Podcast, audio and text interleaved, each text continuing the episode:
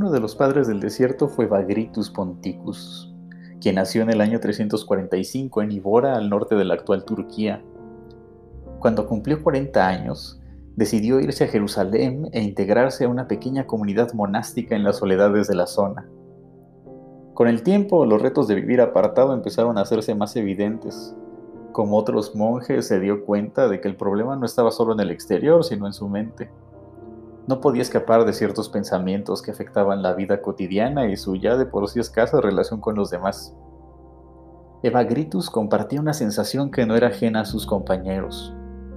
No se sentía exactamente triste, ni desanimado, ni aburrido, ni fastidiado, ni enojado, ni harto, ni confundido, ni cansado, sino una extraña mezcla de todo eso. No tenía ganas de hacer las cosas y buscaba distraerse con cualquiera. No sentía deseos de orar, ni de reflexionar, ni tampoco quería trabajar, ni estudiar, ni comer, aunque tuviera hambre y necesidad. No quería levantarse de la cama, pero al mismo tiempo estaba harto de estar acostado. Veía la ventana esperando a que llegara la noche y el día se hacía eterno. Quería recibir visitas, pero buscaba la soledad al mismo tiempo y quería estar fuera de su celda, pero no deseaba asolearse. A ese sentimiento que combina desánimo, tristeza, hartazgo, apatía y aburrimiento le llamó con una palabra griega que no se puede traducir. Asedia. Evagritus decía que era un demonio de mediodía porque su llegada coincidía con las horas de más calor que eran de las 10 a las 2 de la tarde. Según apreciaba, había algunos signos visibles de su ataque. Bostezo constante, mirada vaga, dificultad para concentrarse y realizar cualquier actividad, incluso dormir.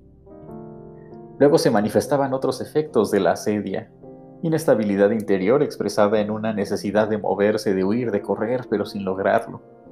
Una exagerada preocupación por la salud propia junto con la angustia por no tener lo necesario para vivir. También el sentimiento de aversión al trabajo, negligencia para las prácticas espirituales como la oración o la reflexión y un estado de desánimo tan grande que se ponía en duda la vocación propia. El resultado, según Evagritus, podía llegar en un estado de presión tan grande que la misma vida se diluyera en él. Imagino que el demonio de mediodía, la asedia, no es algo ajeno para muchas personas. Hoy no estamos en el desierto como Evagritus, pero los síntomas de esa enfermedad del alma los podemos reconocer en otras formas. Por ejemplo, el saber que tienes cosas que hacer, pero sin tener la menor motivación para realizarlas, y luego sentirte mal porque no has hecho lo que debes el tratar de trabajar y al mismo tiempo distraerte mil veces en Facebook. Saber que es hora de levantarse pero no tener ganas de quitarte las cobijas de encima y luego en la noche querer dormir pero no encontrar la tranquilidad para descansar. Esperar salir de casa pero no querer estar en contacto con nadie y así muchísimas cosas más. Como sucedía con aquellos monjes del desierto, la asedia puede provocar un estado de desánimo tan grande en nuestra mente que empecemos a dudar si el camino que emprendimos es el correcto o siquiera vale la pena. No es fácil luchar con ese demonio de mediodía que puede llegar en cualquier hora y quedarse por días en la mente. Tal vez una de las cosas más complicadas al combatirlo es la sensación de culpa por no saber cómo reponerse de tal estado. No solo la asedia está presente, sino también la culpa de sentir el fracaso al no superarla. Tal vez el mismo monje que describió la asedia nos pueda ayudar un poco en este punto.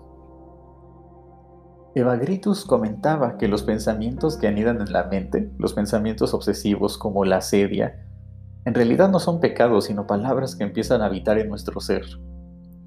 Para él no son pecado porque no implica nuestro consentimiento o responsabilidad, pues solo llegan a tratar de invadirnos y por lo tanto no hay culpa ni fracaso de nuestra parte al sufrirlos. Muchas veces no está en nuestro poder el evitar ser molestados por estos pensamientos, pero sí está en nuestra decisión el permitir que se queden por mucho tiempo y el grado de afectación que provoquen. Por lo tanto, a la asedia como a los otros pensamientos obsesivos hay que combatirla, aún en medio del desánimo que puede provocar. Una de las armas la mencionamos en el episodio pasado, hablar de lo que hay en nuestra mente. Pero los monjes del desierto tenían otra arma contra la asedia, y esa arma era llorar.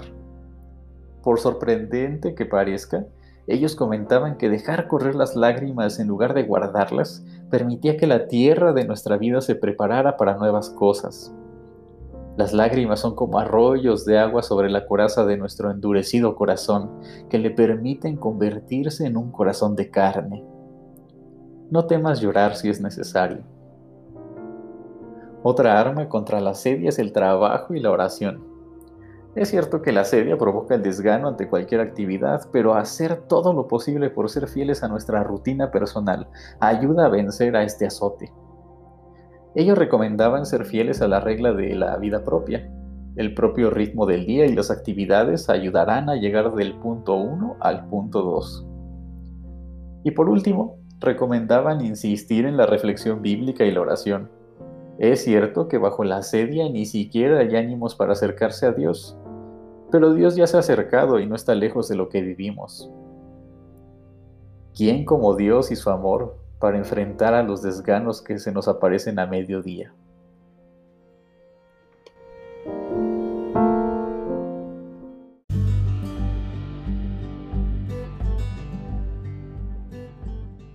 Estaciones una manera de acompañarnos en el paso de cada día. Que Dios te bendiga y seguimos conectados.